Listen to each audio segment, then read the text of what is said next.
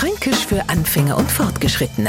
Heute Sodala. Scheinbar kann man Sodala in jeder fränkischen Wirtschaft bestellen. Ja, echt, weil schauen's. Sie geben ihr Bestellung auf, warten ein wenig und wenn die Bedienung ihnen ihr Trinken auf den Tisch stellt, sagt Sodala, ihr Bier.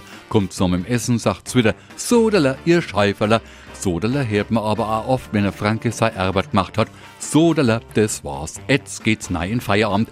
Mit dem Sodala kündigt der Franke also immer was oh, was endlich erledigt worden ist. Und Sodala ist der seltene Fall, dass der Franke ein kurzes Wort verlängert.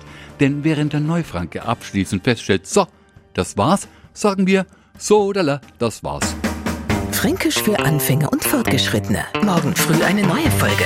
Alle Folgen als Podcast unter radiof.de.